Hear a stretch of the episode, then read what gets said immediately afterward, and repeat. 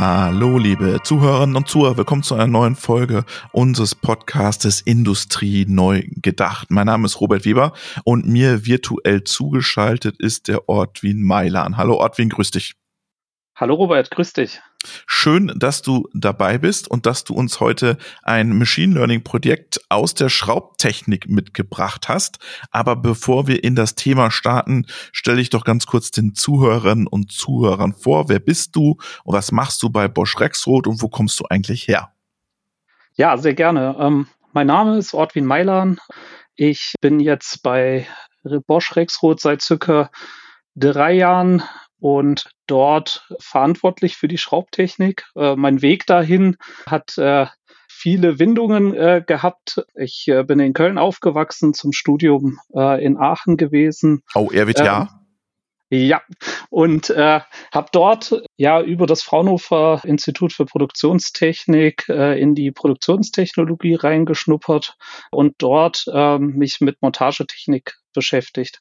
Ja, Montagetechnik hat immer sehr, sehr viel Spaß gemacht und Schrauben am Ende gehört ja auch mhm. zur Montagetechnik dazu.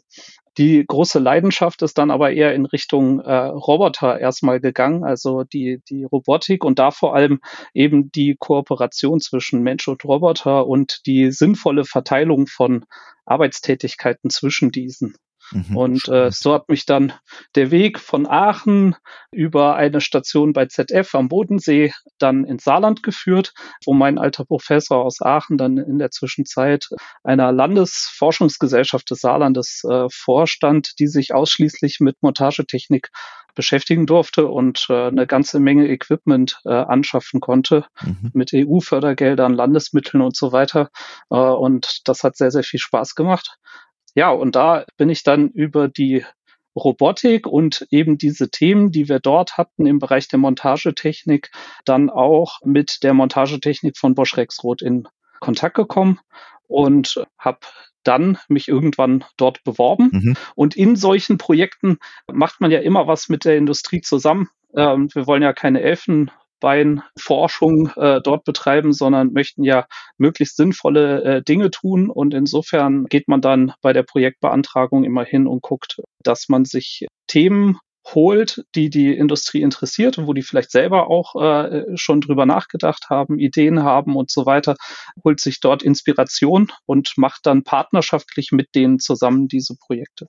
Jetzt muss ich noch mal ganz kurz nachfragen, Ortwin, weil ich habe in deinem Lebenslauf gesehen, du hast Maschinenbau und Betriebspädagogik studiert. Erklär uns doch mal ganz kurz, warum man das zusammen macht und wie man das zusammen macht teilweise nacheinander, okay. teilweise ineinander verschränkt. Ähm, ich glaube, das sind einfach persönliche Vorlieben mhm. gewesen. Der Maschinenbau natürlich, äh, ja. Aber super wichtig für deine Zukunft, also für jetzt deine Jobs, ne? So Mensch-Maschine-Interaktion, das ist ja voll das Thema dann, ja. Ja gut, ich bin im Maschinenbau schon relativ früh über das äh, Fraunhofer Institut mhm. in dieses Thema Montagetechnik rein und habe dann natürlich schnell ein Gefühl dafür gekriegt, dass das äh, Sinn machen kann. Dann wurde eben genau diese Kombination äh, aus Kognitionspsychologie, ja, also ähm, halt diese Wissensverarbeitung, mhm. Betriebspädagogik äh, wurde so angeboten und dann brauchte man noch ein drittes Fach äh, und äh, ja, Politikwissenschaften hat mich interessiert. Ähm, mhm. Das äh, hat aber jetzt keine keine nähere Bedeutung für mhm. jetzt die Forschungstätigkeit oder für irgendwelche ähm, ja, Projekte, die wir dort gemacht haben. Sehr schön. Jetzt lass uns mal ein bisschen, bevor wir in das ML-Projekt starten, erklär doch mal ganz kurz den Zuhörerinnen und Zuhörern, die nicht so tief drin sind, was bedeutet äh, Schraubtechnik bei Bosch Rexroth? Was können wir uns darunter vorstellen? Ja, wir hatten ja schon mal äh, ein kleines Vorgespräch ja, und ich habe ja. so äh, spaßeshalber gesagt, äh, meine Kommilitonen, äh, die haben immer darüber diskutiert, ob sie sich Bosch Grün oder Bosch Blau anschaffen. ja, jeder kennt das, ja. äh, Bosch Grün für den Handwerker, der das im Heimbetrieb so betreibt und äh, für den Professionellen dann eher dann vielleicht die blaue Serie. Mhm. Äh, und dann gibt es aber noch eine schwarze Serie, die halt weniger Menschen kennen, weil die natürlich auch nicht im Baumarkt liegt und äh, mhm. extrem extrem, also wesentlich mehr Funktionen bietet, extrem komplex ist und für die Industrie gedacht ist für eine 24-Stunden-Anwendung, sieben Tage die Woche komplexeste Messtechnik beinhaltet und dann vor allem eben auch entsprechende Auswertungsalgorithmen, die dann in der Lage sind, Schraubkurven zu überwachen, die Verschraubung zu steuern, genau nach den Bedürfnissen, die äh, die Kunden haben. Und äh, die Kundenanwendungen gehen da äh, von simplen Verschraubungen, die aber äh, zum Beispiel sicherheitsrelevant sind und deswegen dann redundant überwacht werden müssen, bis hin zu komplexesten Verschraubungen äh, mit unterschiedlichen Materialien und Zwischenlagen und so weiter, wo dann diese Schraubkurven genauestens aufgezeichnet werden müssen und dann auch nochmal gegengecheckt werden müssen. Mhm. Und äh, ja, da bietet Rexroth eben eine ganze Palette an Schraubtechnik an. Stationäre Schraubtechnik, die in Anlagen verbaut werden kann, die auch an Roboter angeflanscht werden mhm. kann. Handgehaltene Schraubtechnik, äh, die ergonomisch ist, möglichst leicht äh, und so weiter, bis hin zu dann eben äh, heute macht das, glaube ich, jeder am liebsten kabellos, ne, mit einem Akku hinten dran. Äh, damit bist du schön flexibel. Solche äh, Schraubsysteme wie den Nexo, äh, den bieten wir auch an. Es gab doch auch mal so, äh, so Industrie, als Industrie 4.0 aufkam, da gab es doch so erste Projekte, mit welchem Anschlag sozusagen man mit den Schrauber reindreht und so und dass das überwacht wird aus der Ferne. Ist das auch sowas, wo es hingeht? Ja, genau. Also mhm. das ist sogar exakt äh, das. Also die, du hast diese Überwachung äh, mhm. heute schon. Allerdings ist natürlich das, wo es sich jetzt hin entwickelt, dass das Ganze äh, kabellos ähm, mhm. und über Funk gesteuert und überwacht wird. Das heißt, die Daten werden dann in abgeschirmten, ähm, abgesicherten Umgebungen äh, verwaltet und ausgewertet. Aber der Schrauber muss nicht mehr zwangsweise dort sein, wo eben die Auswertung stattfindet. Damit bist du dann entsprechend flexibel. Und mhm. was dann noch als Thema kommt, ist eben die Rekonfigurierbarkeit, dass ich also in der Lage bin, diesen Schrauber an Station A einzusetzen genau. und dann schnellstmöglich innerhalb eines Taktes gegebenenfalls das Schraubprogramm wechsle und dann woanders hingehe und da eine andere Tätigkeit durchführe, aber dafür nicht das Gerät ein zweites Mal kaufen muss. Ne? Genau. Jetzt lass uns mal über euer äh, Machine Learning Projekt sprechen. Was war die Ausgangssituation? Warum habt ihr euch mit dem Thema beschäftigt? Was, was habt ihr euch versprochen oder wo war euer, euer sogenannter, sagen wir ja gerne, Pain Point? Ja, also Painpoint ist äh, eigentlich äh, so die zeitliche Kapazität gewesen. Mhm. Ja, wir leben in einem Hochlohnland. Äh, wir haben sehr gut ausgebildete Menschen und da muss man sich immer sehr gut überlegen, wenn die dann auch noch gut bezahlt werden, wofür setzt man die ein und wofür eben nicht. Und was wir, ähm, also ich habe noch gar nicht verraten, wo ich dann gelandet bin bei Rexroth. Ich bin dann in der Qualität gelandet. Ah, ähm, genau, wir sprechen da, Qualität, ja. Genau. genau, bin da inzwischen äh, zuständig eben für die mobile Robotik, für die Intralogistik und für eben diese Schraubtechnik. Und egal in welchen dieser Felder ist es immer wichtig, einen guten Überblick, ein gutes Gefühl dafür zu haben, wie verhalten sich die Produkte im Feld. Mhm. Gibt es irgendwelche Probleme? Natürlich, wenn es Probleme gibt, möchten wir die schnell beheben, aber im besten Fall möchten wir früh erkennen, ob es irgendwelche Abweichungen gibt um die natürlich dann auch äh, zu beheben, bevor es zu irgendwelchen Problemen beim Kunden kommt. Und äh, dritter Punkt ist einfach, um das Produkt natürlich kontinuierlich weiterzuentwickeln und zu verbessern. Ja. Okay, jetzt hast du gesagt, ihr sammelt, also jetzt Schraubtechnik gibt es ja nicht erst seit zwei Jahren, sondern mhm. Schraubtechnik mhm. gibt es seit zehn Jahren plus. Habt ihr jetzt zehn Jahre lang plus händisch Daten, Reklamationen, Hinweise von Kunden gesammelt, oder?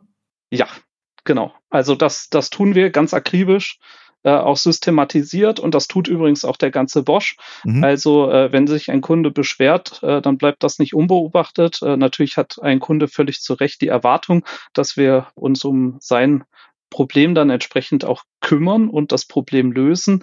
Aber ja, was in unserem Fall jetzt äh, das Besondere war, ähm, ist, dass wir diese Daten in einer relativ hohen Qualität, in einer relativ hohen Güte vorliegen hatten.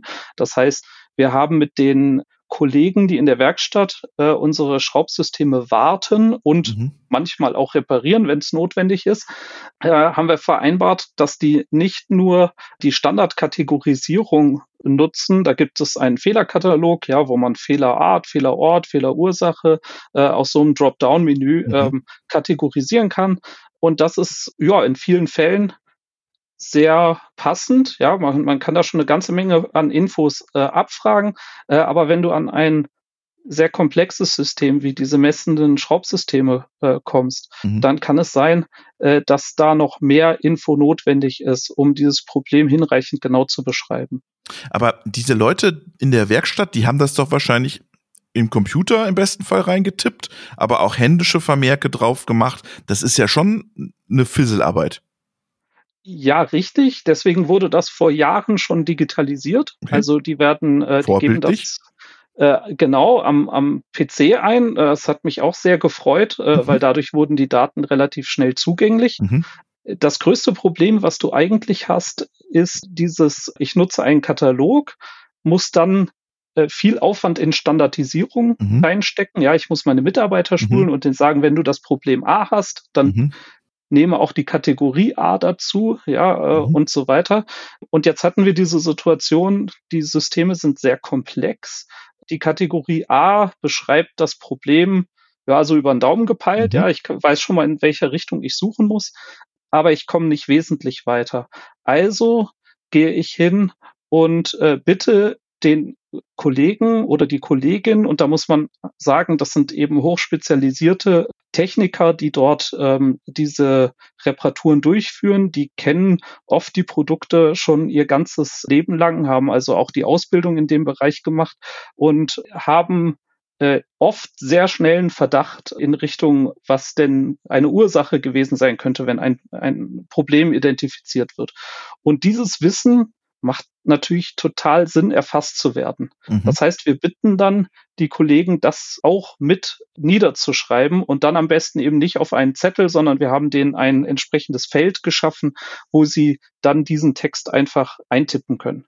Okay, du hast also strukturierte Fehlercodes, dann sagst du A, B, C, D, dann weiß das System, okay, der ist es. Und du hast Fließtext, korrekt? Genau.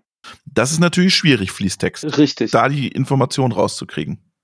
Genau. Und jetzt kommen wir zum Machine Learning, ja. weil wir um Kurze, diesen. Warte mal kurz, Ortwin, ich habe noch kurz. Euer, euer Ziel ist dann Predictive Quality, oder? Also, dass du voraussagen kannst Qualität. Oder was war euer Ziel?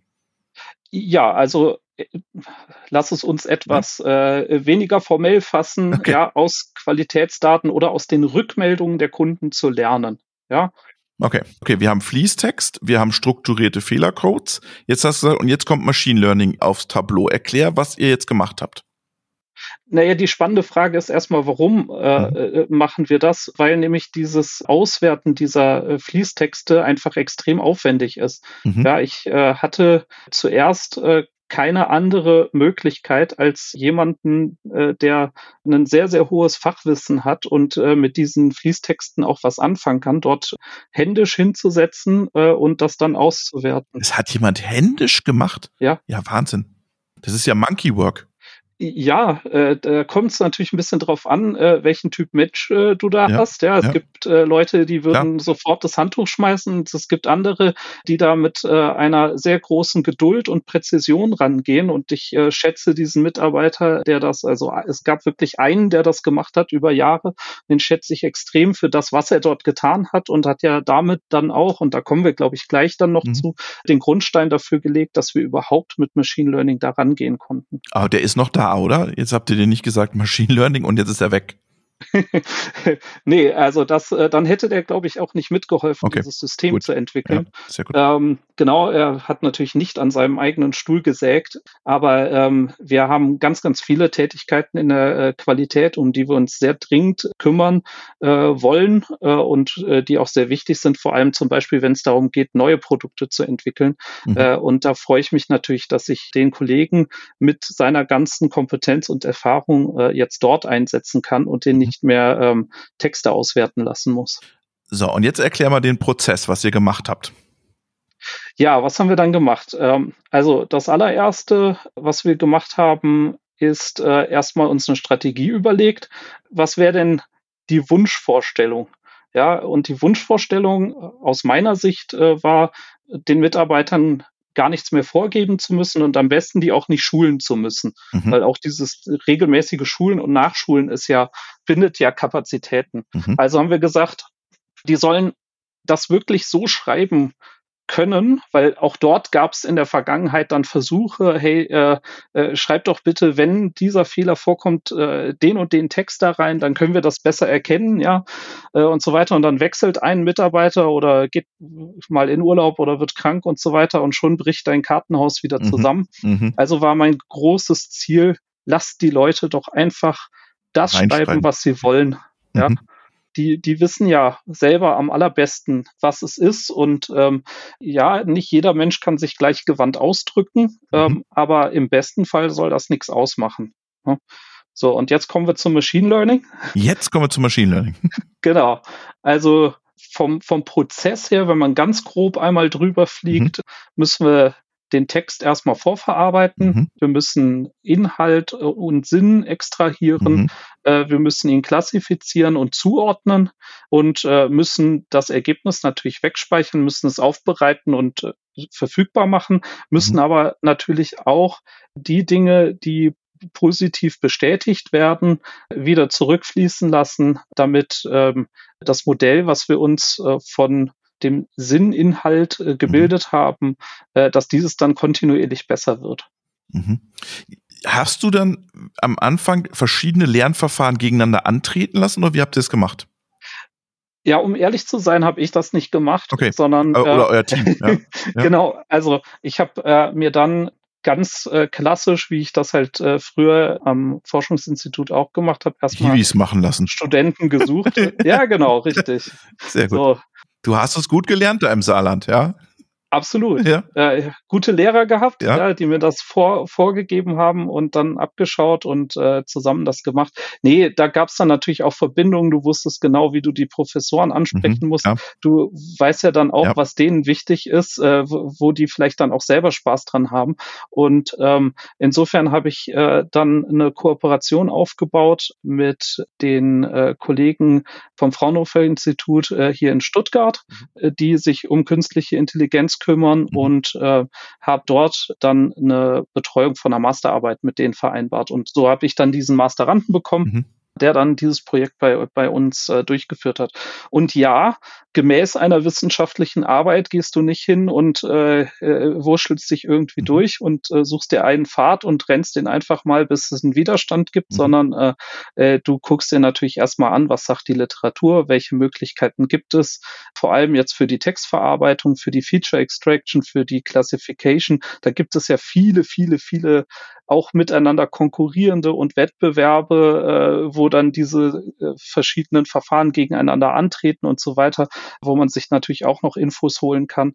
Ja, und so sind wir dann mal hingegangen und haben zuerst unsere Daten vorbereitet, dass wir die zugänglich haben, dass wir auch wissen, also ich meine, die lagen ja im mhm. System, aber mhm. du musst die ja für so eine Arbeit trotzdem nochmal für dich verfügbar machen, weil du vielleicht nicht ins Produktivsystem eines solch, solchen Unternehmens einfach eingreifen kannst, sondern du musst dir ja erstmal so eine Art eigenen Sandkasten schaffen, wo du dann auch zum Forschen ein bisschen testen kannst und auch mal was falsch machen darfst. Jetzt lass uns mal weitergehen. Wofür habt ihr euch am Ende entschieden, dass ihr dieses Machine Learning Modell entwickelt habt? Für welche Algorithmik ihr habt euch entschieden am Ende des Tages? Ja, also was wir jetzt machen, wir haben ein Decision Tree Learner mhm. ähm, äh, drin, und äh, kombinieren den aber bezüglich äh, Feature Extraction oder für die Textrepräsentation dann mit einem Back-of-Words-Verfahren. Also es mhm. ist ein mehrstufiges Verfahren, mhm. das anfängt erstmal mit der Text Vorverarbeitung. Und da möchte ich eben Tokenizing, Stopword Reduction und Stemming nennen, mhm. also Verfahren, um ein Wort erstmal ja, so ein bisschen standardis zu standardisieren und mhm. rechnerlesbar zu bekommen. Mhm. Mhm. Ne? Und wenn du dann weitergehst, dann ist das ja eine Multiklassifikation, die ihr macht, oder? Oder verstehe ich das falsch? Genau, also da, da kommen wir jetzt quasi in den Bereich, der ja auch dieses Produkt eben mhm. abbildet. Ja, mhm. wir haben ja nicht nur die Möglichkeit, dass ein Fehler einem Produkt zugeordnet äh, wird, sondern ein Produkt kann ja auch mehrere Fehler haben. Mhm. Und das muss natürlich so ein äh, Tree Assemble Learner dann auch ja, verarbeiten können. Mhm. Und wenn du dann weitergehst, ist das dann, also wie lernt das, ist das dann Active Learning, Learning Ansatz oder wie, wie, wie, wie geht ihr da weiter? Genau, also wir äh, arbeiten uns durch die Produktstruktur Mhm. durch. Mhm. Also man kann sich das, wenn man klassisch Maschinenbau gelernt Mhm. hat, äh, ja, äh, kennt man noch äh, diese äh, Strukturbäume, Mhm. wo dann eben eine Baugruppe zerlegt wird in eigene einzelne Bauteile, die gegebenenfalls wieder äh, aus äh, Subkomponenten bestehen und so weiter. Das ist eigentlich so klassische Montagetechnik. Und wir haben nach einem Klassifikationsmodell gesucht, das hierarchisch über diese verschiedenen Ebenen klassifizieren kann Mhm. die auch miteinander verknüpft, also dass ich weiß, wenn ich jetzt äh, ein Getriebe habe, ja, dass in diesem Getriebe eben Zahnräder drin sind Genau. und vielleicht äh, Wellen, auf denen diese Zahnräder laufen. Und wenn jetzt ein Zahnrad einen Defekt hat, ja, dann ist natürlich auch das Getriebe, in dem dieses Zahnrad verbaut ist, als defekt zu kennzeichnen. Das heißt, wir haben dann Vererbungen. Ne? Ja. Wenn also eine untere Ebene ein, ein Problem hat, dann wird das nach oben weiter vererbt. Aber das ist ja, das, das ist ja ziemlich mühselig, das Modell dann zu bauen, oder?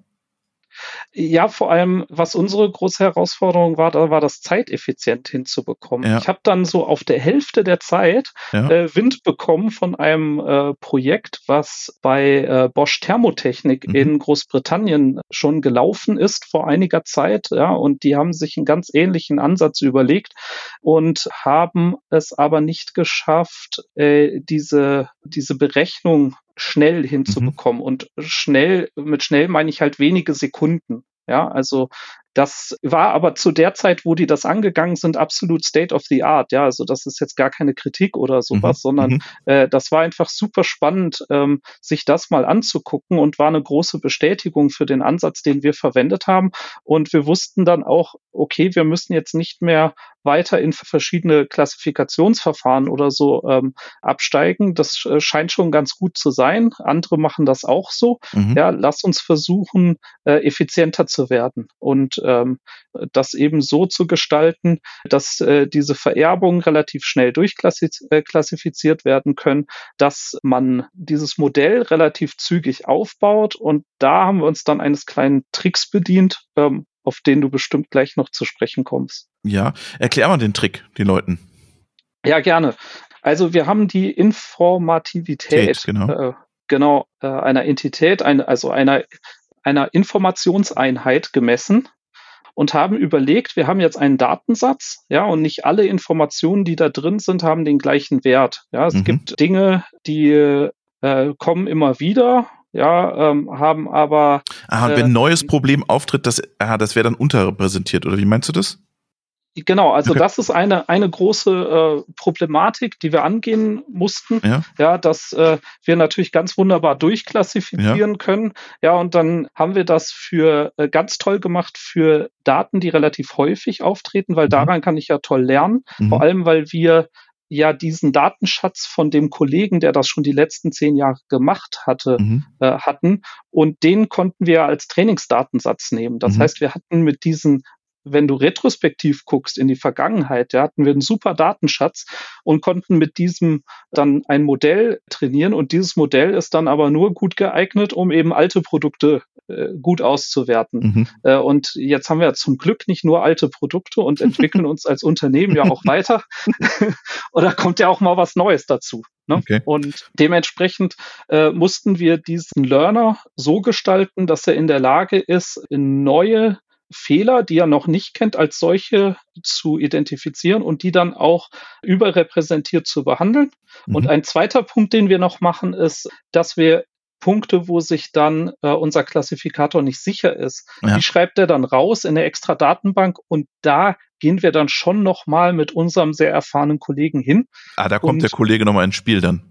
Ja, genau, also der ist nicht ganz raus. Ja, äh, der wird äh, dann für die ganz, ganz kritischen Fälle, äh, die, die äh, äh, das Machine Learning nicht erkennt äh, oder wo die Wahrscheinlichkeit der Prognose zu gering ist, da wird er dann eingesetzt und ähm, gibt dann eine Rückmeldung ans System. Das Modell wird entsprechend nachtrainiert und als Ergebnis können wir dann nicht nur eben die unsicheren Fälle äh, entsprechend nachklassifizieren, sondern dann auch neue Produkte da mit reinbekommen, weil die typischerweise natürlich äh, dann systembedingt zunächst erstmal eine schlechtere Vorhersagewahrscheinlichkeit haben.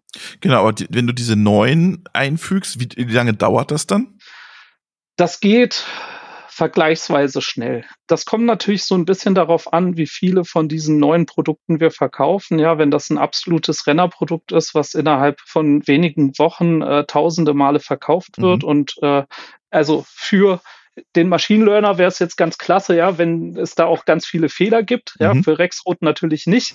äh, insofern äh, haben wir natürlich immer die Hoffnung, dass wir möglichst wenig Fälle haben, mit denen wir lernen können. Mhm. Aber um eine, eine gute Klassifikation hinzubekommen, braucht man natürlich eine gute Datengrundlage. Und insofern müssen wir dann manchmal schon ein bisschen warten, bis diese, mhm. bis diese äh, Daten dann so eintrudeln. Und das können durchaus Monate bis bei bestimmten Produkten, wenn die äh, die Qualität haben, die wir als Bosch Rexroth produzieren wollen, kann das Jahre dauern, bis das äh, so richtig solide läuft. Mhm.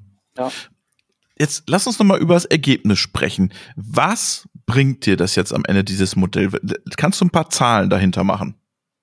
Ja, also unsere Referenz ist der Kollege, der das manuell gemacht hat. Mhm. Das heißt, wir sind am Ende gute wissenschaftliche Arbeit äh, hingegangen, haben eine Vergleichsstudie gemacht und haben dann den Kollegen in seiner manuellen Klassifikation gegen unsere automatisierte Klassifikation antreten lassen. Boah, ja, okay. mhm. haben wir also einen Datensatz genommen, der also äh, auch standardisiert mhm. wurde. Ja, die haben die gleichen Daten bekommen, die mhm. haben das, die gleichen Voraussetzungen mhm. äh, bekommen. Da wurde penibel drauf geachtet. Und dann haben wir zwei Faktoren wesentlich gemessen. Beim Machine Learner bei der Klassifikation haben wir noch eine ganze Menge, sagen wir mal, KI-relevante äh, Faktoren noch mitgemessen, die mhm. jetzt gerade für die Forschung relevant sind. Ähm, die sind jetzt für uns aber nicht so wichtig. Was für uns wichtig war, war zum einen die Geschwindigkeit, mhm. dann die, die Güte, mit der, also stimmt das Ergebnis, was dort äh, klassifiziert wurde.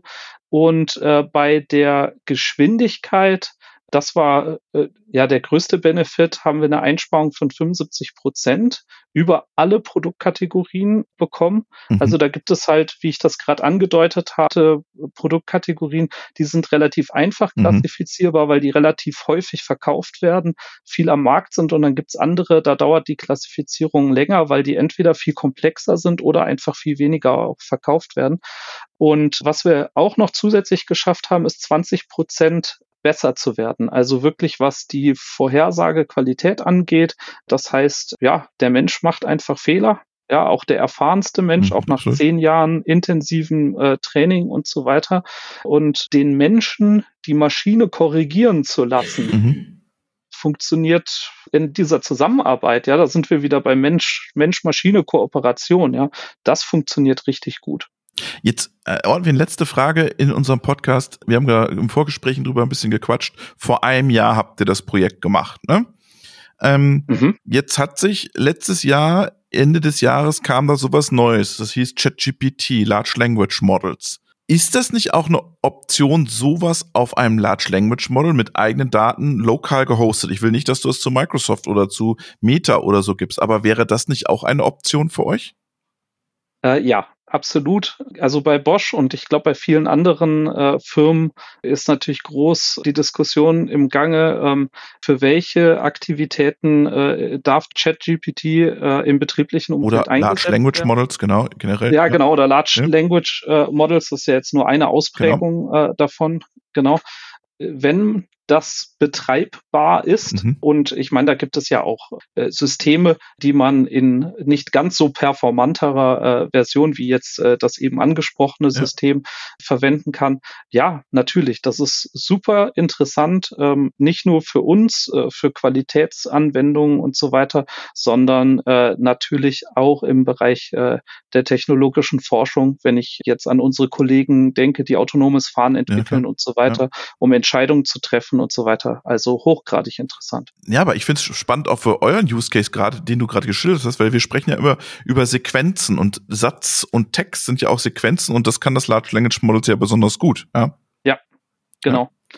Und äh, diese, diese Textverarbeitung, also ich hatte ja gerade ne, Tokenizing, mhm, ja, äh, Stop genau. Words, Capitalization, Stemming und so weiter. Und dann diese Frage, wie ex, äh, extracte ich, ja. wie entziehe ich dem den Sinn? Bei uns halt Back of Words, äh, ja, aber gibt ja ganz viele andere äh, und GPT wurde auch mitgetestet. Also es gibt schon, ja. schon Sachen, die wir uns auch damals, das, was da schon existierte, haben wir uns auch mit angeguckt. Ah, spannend. Da gibt es dann Nuancen, mhm. warum es dann zum Beispiel Back of Words wird und äh, kein anderes Verfahren, ja, wie Bird oder also da gibt es ja noch andere. Ortwin, vielen herzlichen Dank für den Einblick in dieses spannende Projekt und schöne Grüße. Ganz, ganz herzlichen Dank. Hat mich gefreut, dabei zu sein.